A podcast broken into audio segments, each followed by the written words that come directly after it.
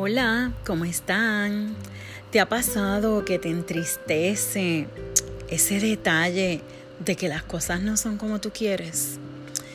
Y piensas y piensas, pero ¿y por qué las cosas no son como yo quiero? ¿O cuántas veces he orado porque aquello suceda y no sucede?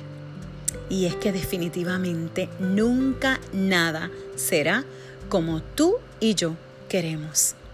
Cuando nosotros dejemos de pensar en lo que queremos y en que las cosas sean a nuestra manera y comencemos a pensar que las cosas serán como Dios determinó, como Él las preparó de antemano en su plan perfecto y en su buena voluntad para nosotros o para los nuestros. Porque a veces nuestros pensamientos en ese sentido de, ay, yo quiero que pase esto, están alineados muchas veces, no todo el tiempo a nosotros, muchas veces es a los que nos rodean, a los nuestros, ya sea nuestros hijos, nuestros hermanos, nuestros padres, nuestra pareja, ese esposo que queremos que sea como nosotros queremos o que haga lo que yo quiero, o la hija que sea X cosa en la vida.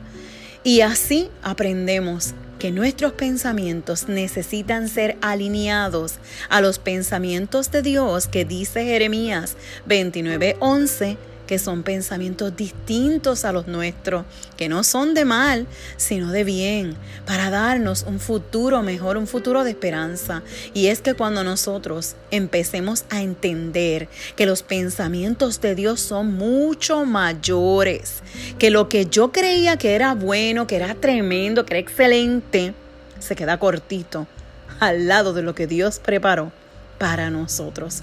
Y entonces cuando yo deje de preocuparme por estar pensando en lo que no es, en lo que no ha llegado, en lo que no puede ser, y hasta quejarme o lamentarme, porque mis pensamientos me llevan a entender que, wow, pero es que esto no ha sido todavía, poder entender que Dios ha preparado un destino mucho mayor y que en su plan perfecto, en los pensamientos de Dios, Él tiene algo poderoso. Y entonces más adelante yo podré decir, ay Señor, verdaderamente gracias, porque las cosas no fueron como yo pensaba, como yo creía, como yo entendía o como yo quería, sino que serán como tú determinaste para el bien de los míos.